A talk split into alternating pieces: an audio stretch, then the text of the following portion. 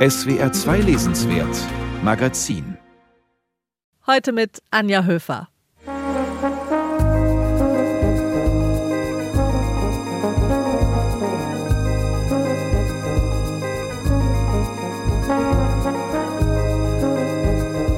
Drei Fragezeichen auf schwarzem Grund. Die haben meine Kindheit begleitet und ihre vielleicht auch. Ja, hier, unsere Karte. Die drei Fragezeichen. Legendär sind nicht nur die Stimmen, sondern auch die knallbunten Buch- und Kassettencover der Reihe. Sie stammen von der Illustratorin Eiga Rasch. Ihr Werk wird jetzt wiederentdeckt. Außerdem besuchen wir den flämischen Autor Stefan Hertmanns. Der hat in seiner Heimatstadt Gent eine verblüffende Entdeckung gemacht. Und gleich zu Beginn geht es nach New York. Dort lebt die schlagfertige Autorin Fran Lebowitz, die nie ein Blatt von den Mund nimmt und deren extrem witzige Großstadtbeobachtungen jetzt auf Deutsch erschienen sind. Das und mehr bis kurz vor sechs hier im SWR 2 Lesenswert Magazin. Dazu Musik von dem französischen Duo Air und dem Album Moon Safari.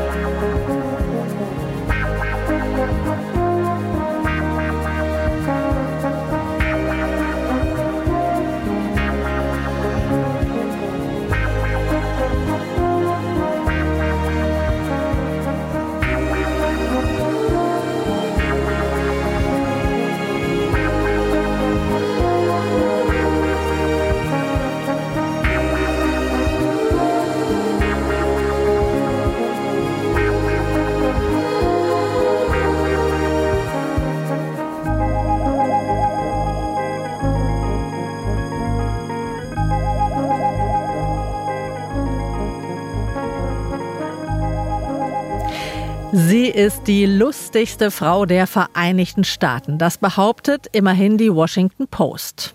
Die New Yorker Autorin Fran Lebowitz, Jahrgang 1950, kommentiert seit den 70er Jahren mit viel Witz und großartiger Beobachtungsgabe die Eigenheiten der Großstadt und ihrer Bewohner.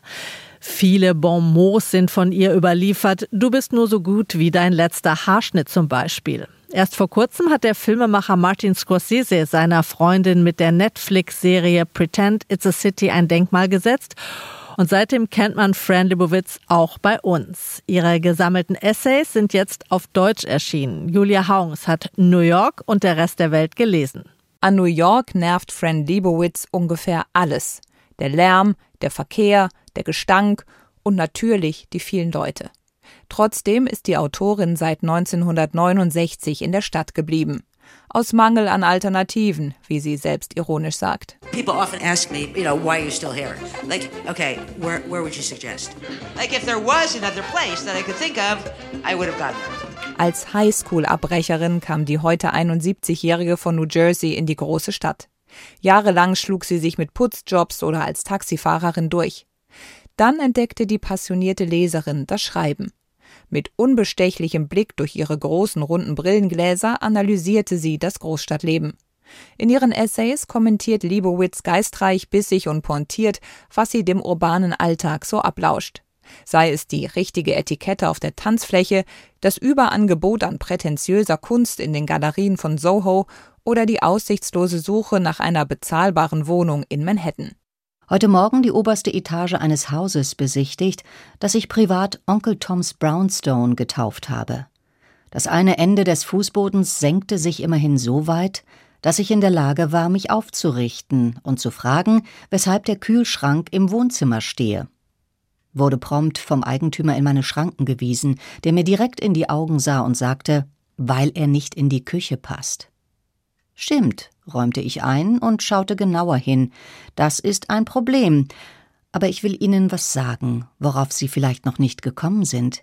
Diese Küche passt in den Kühlschrank. Wollen Sie es nicht mal so herum ausprobieren?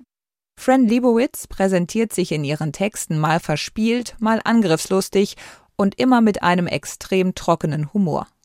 Ihre Haltung zu Dingen ist eindeutig, vor allem zu dem, was ihrer Meinung nach gar nicht geht. Die lange Liste der No-Gos umfasst unter anderem schriftliche Botschaften auf Kleidung, die Idealisierung der Natur sowie die Erfindung der Digitaluhr und des Taschenrechners. Bis heute besitzt Liebowitz übrigens weder einen Computer noch ein Handy. Vielleicht die größte Kunst der Autorin besteht darin, ihre Ansichten in Aphorismen zu gießen.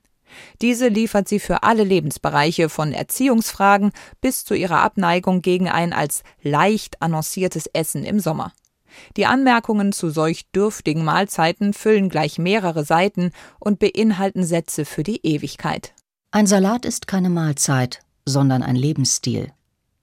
Kandierte Veilchen sind die Lutschbonbons der Saturierten. Brot, das man mit der Axt teilen muss, ist zu nahrhaft. Die Texte in New York und der Rest der Welt stammen größtenteils aus Leibowitz Sammelbänden Metropolitan Life von 1978 und Social Studies von 81. Darin bündelte die Autorin Essays und Kolumnen, die sie überwiegend für Andy Warhols Magazin Interview und später für die Frauenzeitschrift Mademoiselle geschrieben hatte. Ihr Stil wurde prägend für feuilletonistische Betrachtungen über Zeitgeistphänomene. Nicht alles ist gut gealtert. Für manches fehlte einem 40 Jahre später auch schlicht der Kontext. Man merkt zwar, die Texte fangen einen längst vergangenen Zeitgeist ein, aber nicht alle Themen, Anspielungen und Witze erschließen sich ohne den entsprechenden Hintergrund. Wenn man auch an mancher Stelle etwas ratlos zurückbleibt, kann man über anderes immer noch herzlich lachen. Zum Beispiel über die absurde Lebenshilfe für kommende Päpste, Kaiserinnen oder Reiche, die sich als Aussteuerrebellen die soziale Leiter hinunterheiraten möchten. Jemand Ärmeres kennenzulernen ist an sich schon ein Problem, da ihnen die konventionelleren Möglichkeiten der Kontaktanbahnung ja versperrt sind.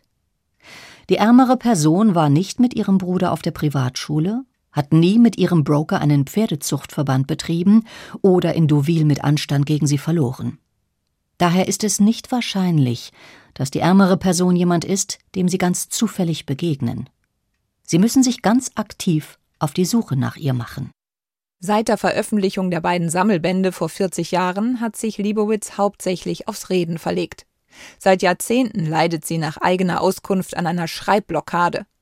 Deswegen verdient die Humoristin ihr Geld mittlerweile vor allem mit Auftritten vor Publikum oder in Talkshows.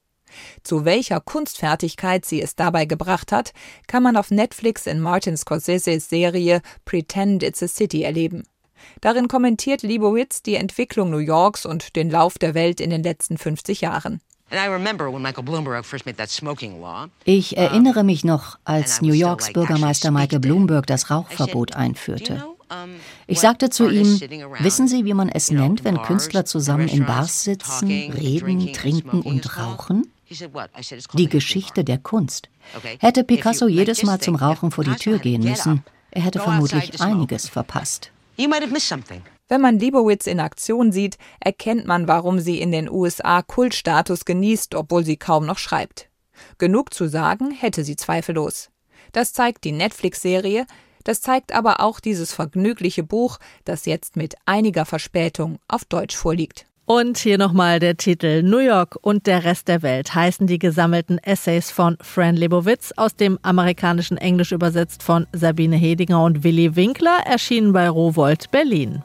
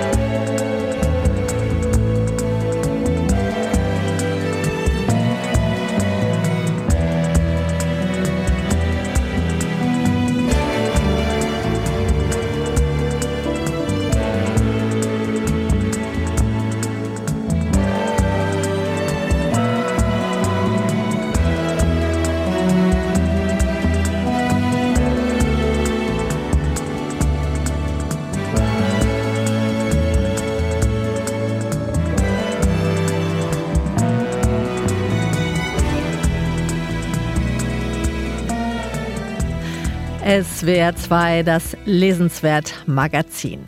Der flämische Autor Stefan Hertmanns wurde bei uns in den letzten Jahren mit historischen Romanen bekannt. In Krieg und Terpentin erzählt er von seinem Großvater im Ersten Weltkrieg. In Die Fremde von einem Pogrom im südfranzösischen Ort Monnieu. Dort hat Hertmanns selbst ein Haus, wo er einige Monate im Jahr verbringt. Stefan Hertmanns historische Erkundungen haben also immer einen persönlichen Bezug zum Stoff. Das gilt auch für seinen neuen Roman. Seit den 70er Jahren lebt Hertmanns in einem Haus in der Altstadt von Gent. Eines Tages, da erfuhr er, wer dieses Haus einige Jahrzehnte vor ihm bewohnt hatte. Der SS-Mann Willem Verhülst nämlich, einer der gefährlichsten belgischen Nazis der 40er Jahre. Hertmanns begab sich auf Spurensuche und aus seiner Recherche entstand der Aufgang. Katharina Borchert hat Stefan Hertmanns in Gent getroffen und hat mit ihm zusammen die wichtigsten Schauplätze seines Romans besucht. Zum Glück hatten die beiden einen Schirm dabei, denn es regnete ununterbrochen.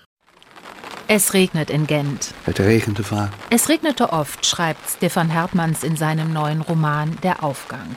Wie glaubwürdig also, dass es aus Kübeln gießt, als ich mir mit ihm zusammen die wichtigsten Schauplätze seines Buches ansehe. Ein Buch über das von der Wehrmacht besetzte Belgien und die flämische Kollaboration. Im Zentrum ein Haus im Drongenhof, einer kleinen Gasse in der Genter Altstadt. Hier wohnte einst der SS-Mann und Top-Kollaborateur Willem Verhülst mit seiner Familie. Und viele Jahre später auch Stefan Hertmann selbst. Das ist noch immer die schwarze Farbe, die ich angestrichen habe und die jetzt fast abfällt. Ja. Die Tür ist schwarz, das Haus hellgelb gestrichen. In den späten 70ern zog Hertmanns hier ein. Er war damals Ende 20, renovierte das Haus und trug dazu bei, dass das Viertel erhalten blieb. Bis heute wird es das Patersholl genannt, das Paterloch, wegen des nahegelegenen Klosters. Das ist so wie eine Art von Quartier Latin für Gent. Das ist jetzt äh, ganz hip geworden und äh, reich, aber damals, man wollte den ganzen Viertel abrissen 1965, um einen riesen Parkplatz im Stadt zu machen. Und dann haben die linke Studentenbewegung protestiert. Und die haben bekommen, dass man den Viertel nicht abgerissen hat. Ich war dabei. Es war damals eine große soziale Protestbewegung gegen das Abrissen vom Patersholl. Lange lebte Hertmanns im hellgelben Haus, ohne viel über die Vorbewohner zu wissen. Im Jahr 2000 aber las er ein Buch, das ihn völlig überrumpelte.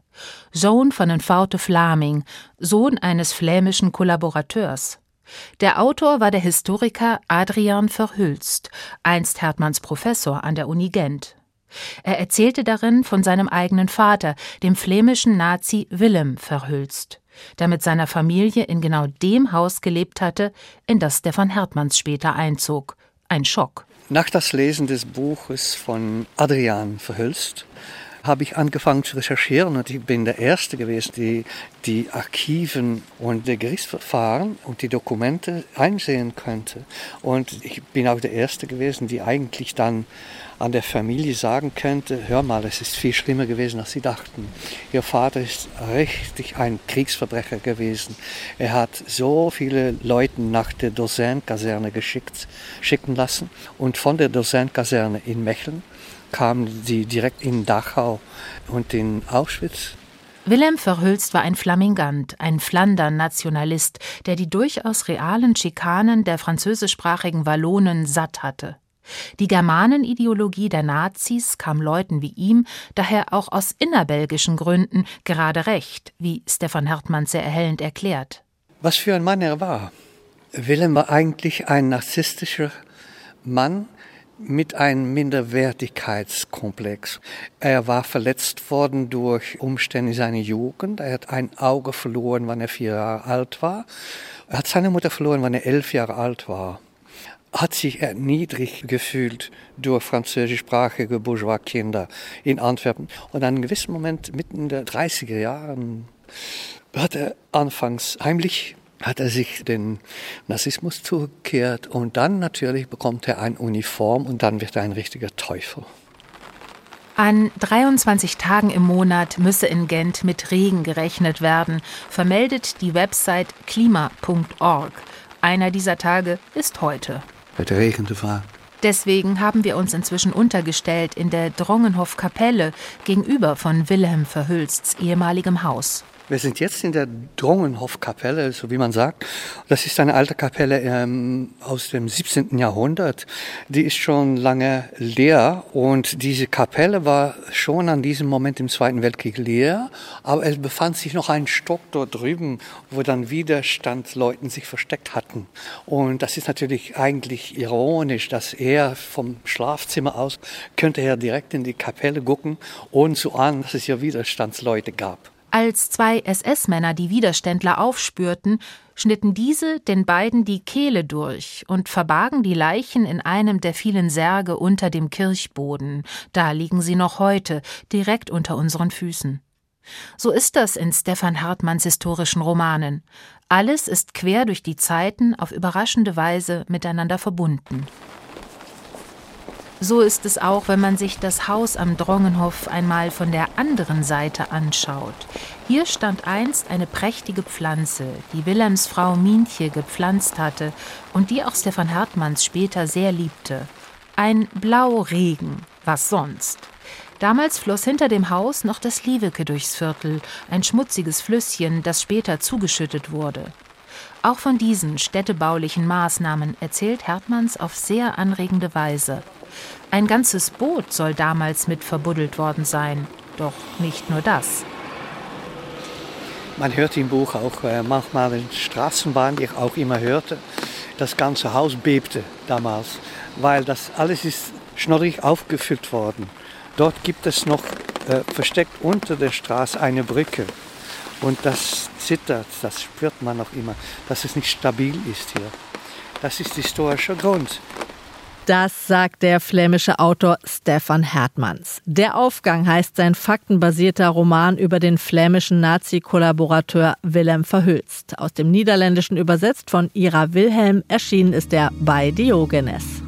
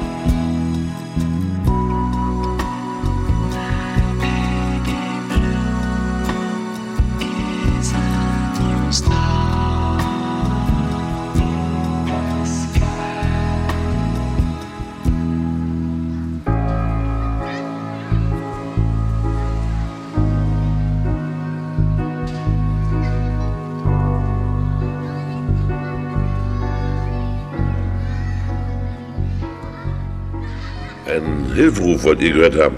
Es war so, Sir. Wir wurden von Alfred Hitchcock, dem berühmten Regisseur, hergeschickt. Er sagte, sie vermissen ihren Papagei und die Polizei wolle ihnen bei der Suche nicht helfen. Wir sind Detektive und bereit, sie bei der Wiederbeschaffung ihres gefiederten Hausgenossen zu unterstützen. Ja, hier, unsere Karte. Mhm. Die drei Fragezeichen. Ja, die drei Fragezeichen. Ich war selbst großer Fan als Kind, hatte viele Bücher und vor allem auch die Hörspielkassetten, absoluter Kult bis heute, nicht nur wegen der drei Sprecher, die den Detektiven Justus Jonas, Peter Shaw und Bob Andrews seit über 40 Jahren ihre Stimmen leihen. Kult sind die drei Fragezeichen auch, weil das Design der Cover so einprägsam und besonders war.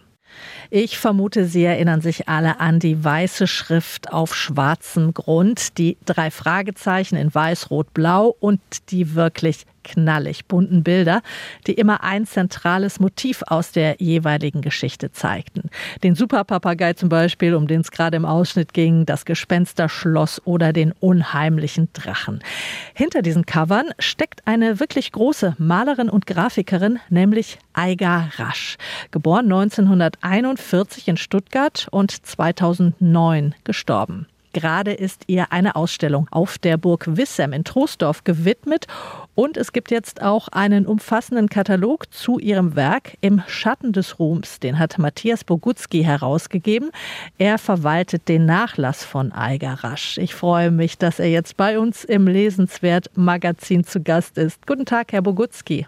Guten Tag, Frau Höfer. Vielen Dank für die Einladung. Ja, Ihre eigene Geschichte mit Eigerasch, die beginnt ja auch als drei Fragezeichen-Fan. Wie sind Sie mit ihr in Kontakt gekommen? Ja, das war um die Jahrtausendwende. Ich war leidenschaftlicher Sammler von den Kassetten, die Sie gerade angesprochen haben, von den Büchern ebenso.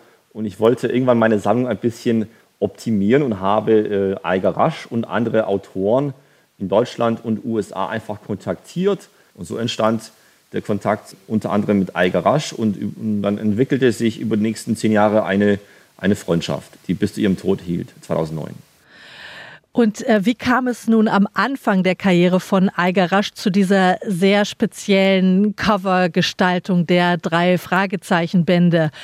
Das war ja ungewöhnlich damals. Allein schon die Farbe Schwarz, denke ich mir, war irgendwie seltsam für Kinderbücher. Nicht nur seltsam, es, es war ein Novum, aber sie wollte diesen Schritt gehen. Man könnte noch ebenso ergänzen, dass überhaupt eine weibliche Künstlerin quasi äh, und nicht ein männlicher Grafiker für eine primär Jungserie illustriert. Auch das war schon bereits ungewöhnlich in den Ende der 60er Jahre.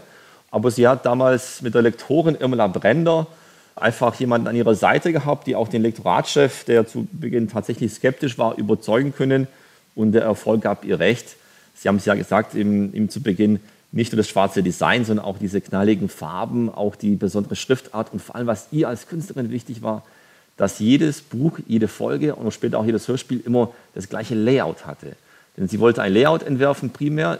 Danach hat sie quasi dann einzelne Bilder eingebaut aber ihr war das Layout stets wichtiger bei jeder Serie, auch bei den drei Fragezeichen. Und dieses Layout ist es tatsächlich nicht besonders die Bilder, die auch wunderschön sind, sondern das Layout ist eigentlich das ganz Besondere, was sie auszeichnete auch. Das heißt auch äh, Schrifttypen und sowas, das war ja alles sehr wichtig. Komplett. Also äh, fing an über die Buchstabengröße, über die Buchstabenfarbe, über die Abstände der Buchstaben. Helvetica war eine ihrer Lieblingsschriftarten, die sie auch verwenden wollte. Und sie war absolut äh, begeisterter Illustrator und freute sich über Aufträge, wenn das ganze Layout an sie herangegangen worden ist. Und manchmal gab es auch Aufträge, da durfte sie nur vielleicht ein paar Vignetten zeichnen oder nur ein paar Innenillustrationen oder nur das Cover. Das hat sie auch gern genommen, aber tendenziell war ihr größter Wunsch, äh, von A bis Z das ganze Buch zu designen. Die ähm, Illustrationen zu den drei Fragezeichen, die stehen jetzt auch im Mittelpunkt äh, in der aktuellen Ausstellung auf Burg Wissem im Bilderbuchmuseum in Trostorf. Was ist da zum Beispiel zu sehen? Zu sehen ist im Prinzip Originalwerke, die ja schon über 50 Jahre zum Teil auf dem Buckel haben, Skizzen und Zeichnungen zu diversen Folgen. Die Ausstellung heißt ja die drei Fragezeichen, Eigerasch und das Abenteuer auf Burg Wissem, was ja auch impliziert, dass auch äh, andere drei Fragezeichen Künstler aus dem In- und Ausland aus meiner Sammlung dort gezeigt werden. Und ebenso auch, was mir persönlich als, als Verwalter ihres künstlerischen Nachlasses am wichtigsten ist, auch die Illustrationen aus den 60er, 70ern, die nicht so berühmt sind wie die drei Fragezeichen, aber äh, grafisch und kunsthistorisch ihren Platz haben und auch wunderschön sind. Und da gibt es in dem Museum ein wunderschönes äh, Kaminzimmer mit einzelnen Bildern dazu. Und von daher kommen die Fans der drei Fragezeichen, aber auch Fans von Kinderbuchillustrationen dort im Museum, im Bilderbuchmuseum auf ihren Genuss. Die drei Fragezeichen-Cover sind wohl am bekanntesten geworden, aber das Werk von Eiger Rasch umfasst weit mehr als das. Sie hat dann über 600 Büchern mitgewirkt, habe ich bei Ihnen gelesen. Über 5000 Illustrationen hat sie hinterlassen. Also ich muss sagen, als ich mir diesen Katalog angesehen habe, den Sie rausgegeben haben, das war für mich eine ganz wunderbare Reise zurück in meine eigene Kindheit, in die 70er und 80er Jahre. Mir ist da erst aufgefallen, wie viele Bücher mit Illustrationen von Algarasch ich damals in der Hand gehabt haben muss, ohne diesen Namen zu kennen. Sie hat ja wirklich auch einen ganz hohen Wiedererkennungswert. Wie würden Sie diesen typischen Algarasch-Stil selber beschreiben? So ganz einfach ist es nicht, denn wir von 1962, 63 bis 1999 äh, Kinderbücher illustriert. Sie haben ja die Zahl schon genannt, über 600 Bücher davon, die meisten Kinderbücher. Wäre es zu eindimensional zu sagen, sie hat einen Stil, den sie auch nicht angepasst hatte. Das, äh, sie war da schon sehr, sehr anpassungsfähig, je nachdem, ob das ein Kinderbuch war, jetzt äh, ein reiner Bildband, vielleicht für Kinder mit ganz, ganz vielen großen Bildern und ganz wenig Text oder auch manchmal nur kleine Vignetten. Mal waren es dann Aquarellfarben, mal waren es dann äh, ganz andere Techniken. Also den Stil so kann man natürlich jetzt nicht äh, sagen. Bei den Fragezeichen ist es einfach. Da sind die Bilder sehr farbenstark und sehr plakativ und sehr einfach gehalten und vor allem die Protagonisten sind nicht zu sehen. Aber es gibt auch andere Serien von Algarasch, das sind so typische Kinderbücher, weil auch die Verlage nämlich das auch erwarteten. Und am Ende des Tages entscheidet auch die Verlagsleitung und da hat sie sich auch oft anpassen müssen. Man erkennt bei manchen Werken, habe ich so gedacht, auch eine gewisse Nähe zu den Illustrationen des berühmten Erfinders der Raupe Nimmerset, Erik Karle. Das ist ja gar nicht so weit hergeholt, oder? Ja, ja, also wenn man sich dann anschaut, wann er aktiv war und Algarasch, das ist naheliegend, auch weil Erik Halle im Prinzip auch aus der Region Stuttgart kommt, wie Eigerasch auch. Und da gab es schon sicherlich auch diverse Einflüsse, ohne Zweifel. Ihre Mutter war ja auch schon eine sehr große, bedeutende Grafikerin und Malerin, oder? Sie war prima Malerin, aber hat auch natürlich Illustrationen gemalt, vor allem Mädchenliteratur. Deshalb waren auch die allerersten Verlage, die Eigerasch in ihrem Portfolio hatte, auch die Verlage der Mutter. Und äh, bereits ihr Großvater war bereits Maler, der auch davon leben konnte. Also es war eine reine künstlerische Familie. Viele, quasi ihr Vater, ihr Bruder, aber auch ihr Onkel waren als Architekten. Also eine unfassbar kreative Familie, die Familie Rasch, muss man auch so konstatieren. Ja, es kommt irgendwo her, dieses große Talent. Und ja, das war schon ein großer Nachlass, der Ihnen da von Eiger Rasch übertragen wurde nach Ihrem Tod 2009. Wie weit sind Sie denn heute so mit der Aufarbeitung und was planen Sie noch für die kommenden Jahre? Ja, das war in der Tat erstmal ein ordentlicher Batzen. Ich brauchte knapp drei Jahre, um erstmal alles in Ruhe zu sichten, zu sortieren, vielleicht in die richtigen Boxen zu legen. Sie müssen sich vorstellen, so typische Aqua- und Kodak-Boxen aus den 70ern, wo die Originale bis heute auch liegen. Und ähm, es gab zwar ein paar wenige Anmerkungen noch von Algarasch, aber vieles musste nachgeholt werden. Insbesondere die ganze Digitalisierung musste erfolgen und im zweiten Schritt auch dann natürlich in die Öffentlichkeit geht und an die Museen und Galerien sich wendet. Wobei ich das Glück habe, dass mittlerweile auch dann die Museen und Galerien auf mich zukommen. Und da ist noch genug Arbeit. Wenn man für über 50 Verlage arbeitet und so viele Illustrationen auch hinterlassen hat, dann gibt es noch genug zu tun. Herzlichen Dank, Matthias Bogutski, Nachlassverwalter der großen Illustratorin Eiger Rasch. Ich bedanke mich für das Gespräch, Frau Höfer. Die Ausstellung auf Burg Wissem in Trostorf ist bis 12. Juni zu sehen und der große kommentierte Bildband mit Werken von Eiger Rasch heißt Im Schatten des Ruhms. Er ist im Verlag Akademie der Abenteuer erschienen.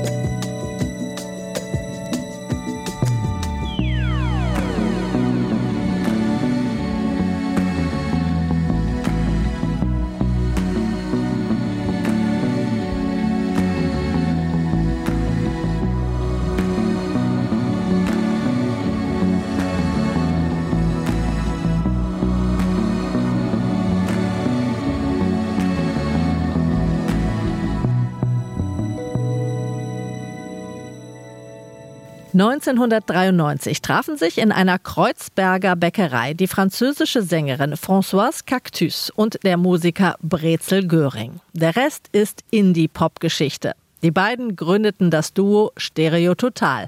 Mit dem erklärten Ziel, Popmusik jenseits von Virtuosität und unter Verwendung von Instrumenten unter 50 D-Mark zu machen. Einer ihrer großen Hits.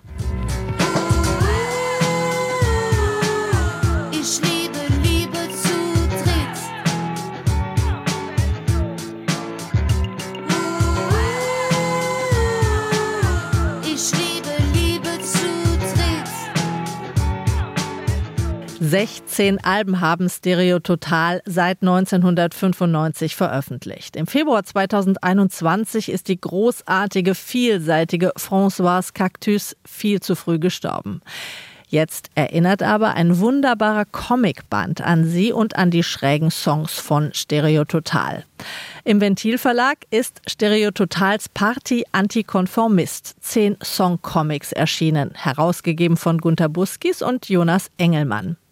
Das ist eine Art Songbook in Comicform. Freunde und Weggefährten wie das Schweizer Duo Milk und Wodka, Mia Oberländer oder RW Kabin haben ihre stereototal Lieblingslieder in Zeichnungen und Illustrationen verwandelt liebevolle individuelle Denkmäler zur Bandgeschichte. Und Brezel Göring steuert zu allen Songs persönliche Erinnerungen bei.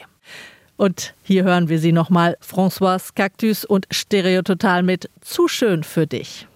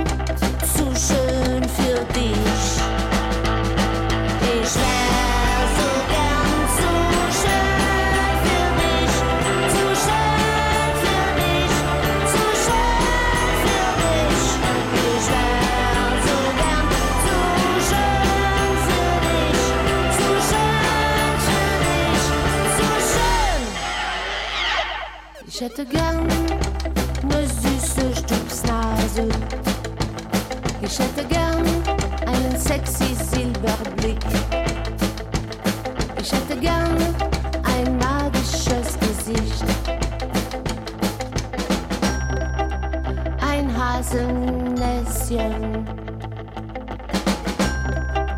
Grüne Katzenaugen. Einen Giraffenhals. Ich hätte gern blondes Haar, aber ach, ich wäre gern göttlich. Ich wäre gern zu schön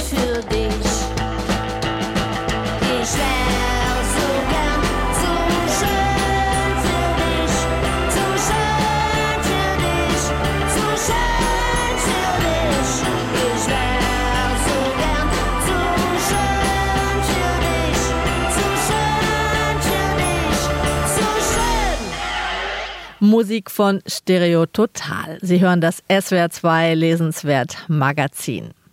Dass die amerikanische Autorin Jennifer Clement auch Gedichte schreibt, merkt man ihren Romanen immer wieder an. Ihr letztes Buch Gun Love über ein seltsames Mutter-Tochter-Gespann in einem Trailerpark und über den amerikanischen Waffenwahn, das war von einer unglaublichen poetischen Stimmung und Sprache durchzogen, die beim Lesen eine großartige Sogwirkung entwickelte. Jennifer Clemens neuester Roman heißt Auf der Zunge. Es gibt Parallelen zum Vorgänger, aber diese Geschichte driftet nun stark ins Fantastische und Traumartige ab und sie führt nach New York. Mehr von Ulrich Rüdenauer. Wer Jennifer Clemens letzten Roman Gun Love gelesen hat, diese zugleich ernüchternde und poetische Ballade auf eine waffenvernarrte US-amerikanische Gesellschaft, der dürfte sich nun die Augen reiben. Clemens jüngstes Buch Auf der Zunge ist zwar in unserer Gegenwart und in einer der gegenwärtigsten Städte überhaupt in New York angesiedelt, aber was geschildert wird, stammt aus anderen, träumerischen Sphären.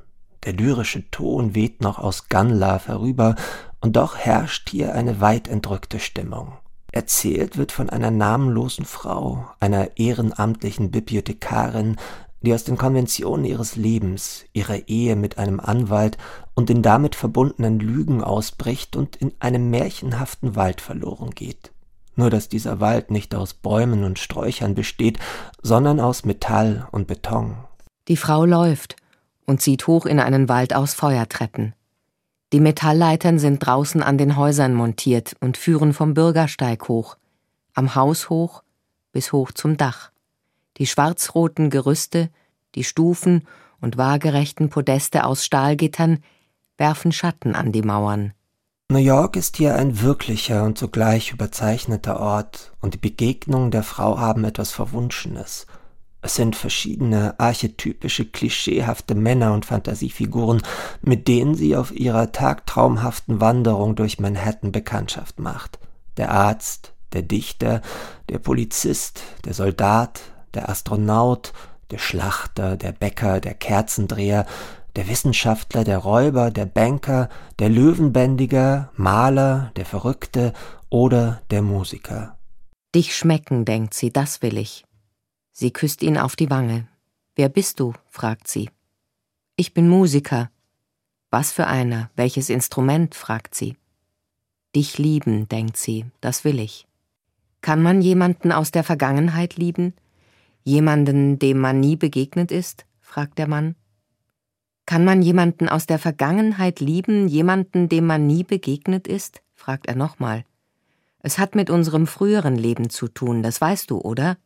Es entspinnen sich seltsam flüchtige, zeitenthoben scheinende Dialoge, es entstehen lose, sprachlich erotische Verstrickungen und Verbindungen zwischen den Figuren und in die Welt, zuweilen aber auch in die Geschichte mit ihren Kriegen und Zerwürfnissen. Alle in diesem Reigen vorüberschwebenden Männer symbolisieren oder repräsentieren etwas, was im Leben der Frau abhanden gekommen ist. Wagemut und Sinnlichkeit, Gefahr und Abschied, Entdeckerfreude und Intensität. Es ist ein Spiel mit Identitäten. Häufig finden Verwandlungen statt, erkennt sich die Frau im Gegenüber wieder. Ich bin umgestülpt. Du bist ich, erwidert die Frau. Ich kenne dich, ich erkenne dich. Wir bewegen uns weniger auf verschiedenen Realitätsebenen als vielmehr in verschiedenen Möglichkeitsräumen. Jennifer Clemens Heldin ist nicht zufällig Bibliothekarin. Auf der Zunge liegen verschiedene Stimmen. Clement spielt verschiedene wirklichkeitsweitende Erfahrungsdimensionen durch, wie in einem Theaterstück. Das Muster der Begegnung gleicht sich, nur Nuancen werden geändert. In einem Buch heißt es ganz am Ende, fällt der geschriebene Regen auf geschriebene Leben. Alles ist möglich, alles ist wahr, es ist eine von der Realität nicht begrenzbare Welt, in die man mit der Literatur eintreten kann. Ich lese. Ich bin voller Geschichten, die ich nie erlebt habe. Deswegen sehne ich mich nach bestimmten Dingen, und manchmal begegne ich auch Menschen, denen ich nie begegnet bin. Sie denkt an die Welt draußen und an die Welt in ihr. Die Literatur ist der Ort, an dem mehrere Leben gelebt werden können und das Einengende der Alltagsroutine und der Zeit aufgebrochen, transzendiert werden kann. Clement will das mit ihrer durch die äußere und vor allem innere Welt streunende Frau vorführen, Sie schafft mit ihrem verführerisch märchenhaften Ton eine fragile Stimmung. Das hat aber auch etwas Durchlässiges, Flüchtiges, Ungreifbares. Die Sprache gleitet zuweilen nur haarscharf am Schwülstigen vorbei, ist raunend und bedeutungsschwanger, geheimniskrämerisch und gestelzt. Die Lügen, Kröten und Eidechsen schwappen aus ihrem Mund über den Tisch. Ihre Worte, eine Handvoll trockener Kiesel, fallen vor ihrem Kleid herunter. Clemens poetisches Experiment um Aufbruch und Ausbruch ist streng komponiert. Innerhalb dieser Form aber entstehen Freiheitsräume. Diese Spannung zwischen Form, Wille und Entgrenzung wird in und mit einer Figur erzeugt, die aber doch nicht fassbar ist, auch in ihren Beziehungen seltsam unnahbar bleibt. Vielleicht auch, weil diese Frau im Laufe der Jahre ihre Substanz verloren hat, durch die Lügen durchsichtig geworden ist, wie es einmal heißt, als würde die Sonne durch sie hindurchscheinen und die Umrisse ihrer Arterien und Venen abbilden. Auf der Zunge heißt der neue Roman von Jennifer Clement, übersetzt von Nikolai von Schweder-Schreiner und erschienen bei Surkamp.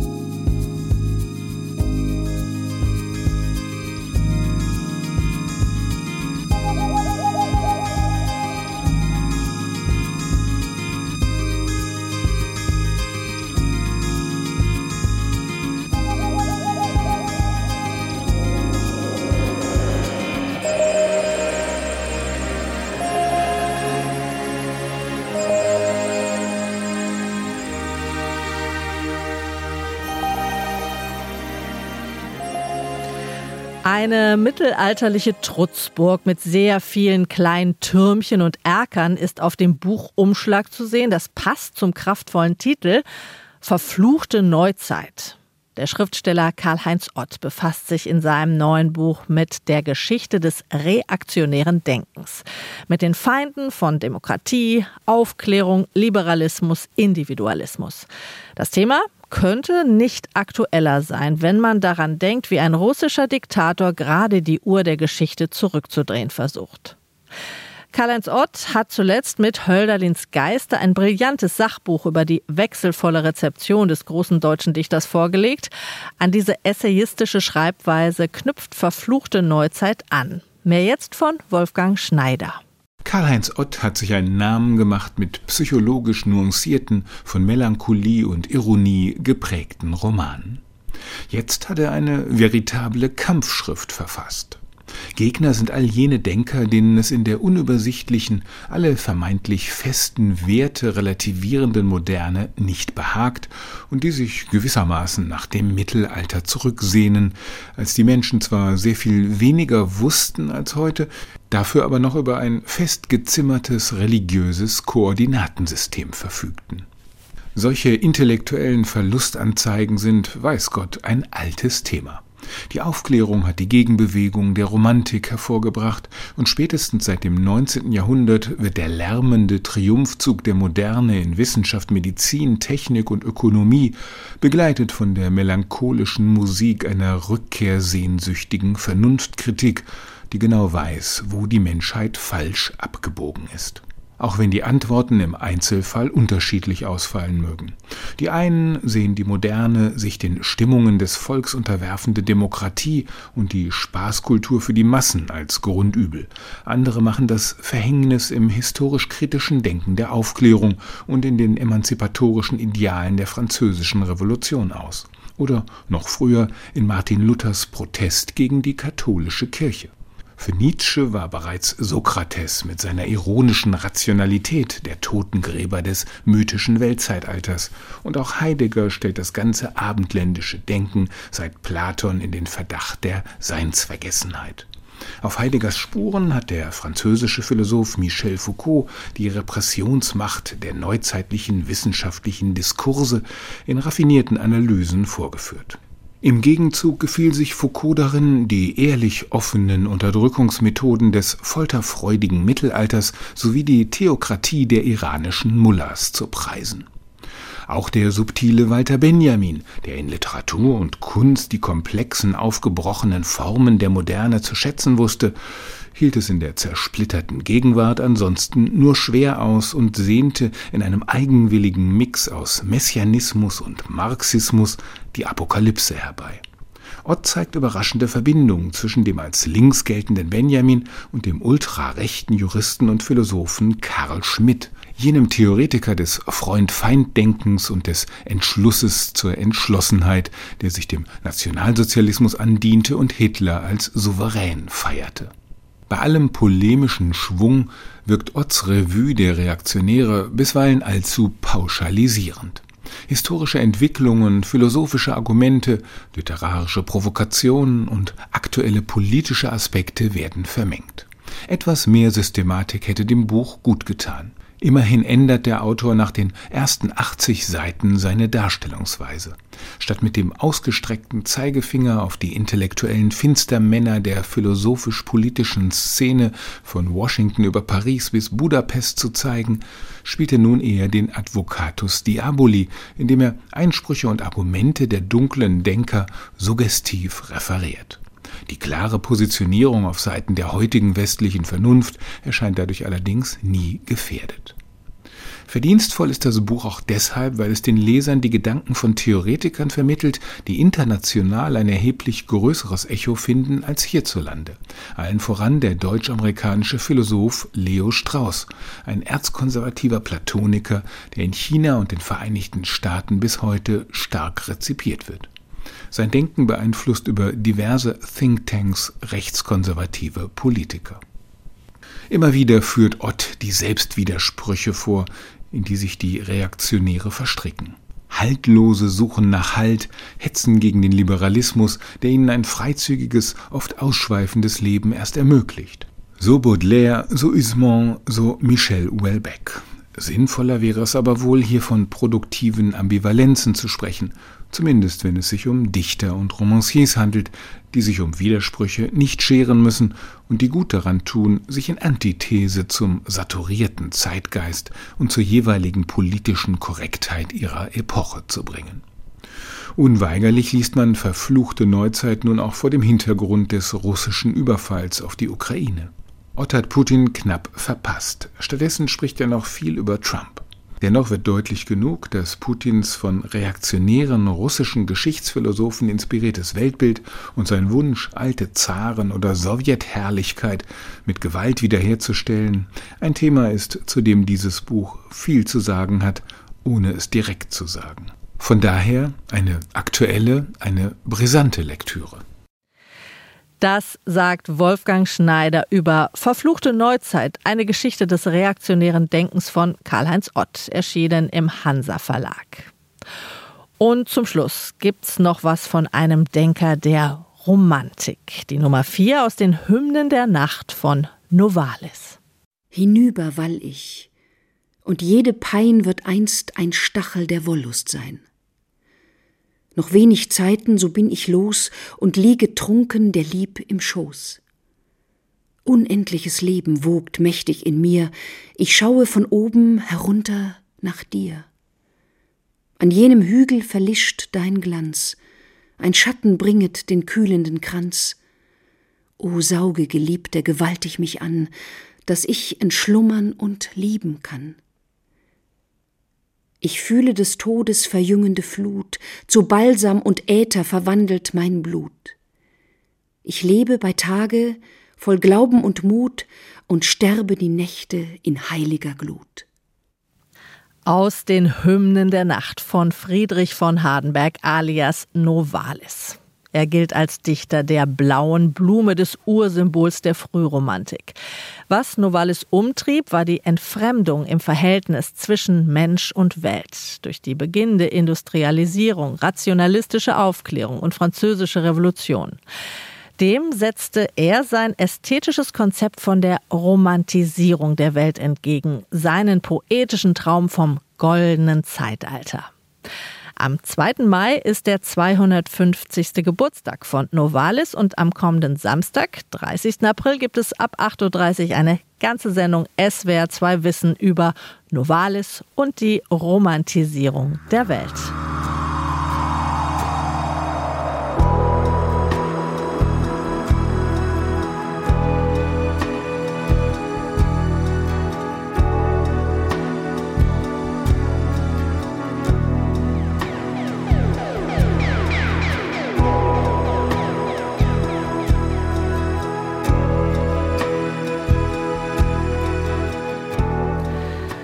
Und das war's vom Lesenswert Magazin. Die Bücher dieser Sendung, die können Sie im Netz abrufen unter swr2.de. Dort und in der SWR2 App, da können Sie unsere Literatursendungen auch nochmal nachhören und als Podcast abonnieren. Die Musik kam heute von dem französischen Duo Air. Moon Safari heißt das Album. Am Mikrofon war Anja Höfer. Technik Turfin Iversen. Lesen Sie wohl.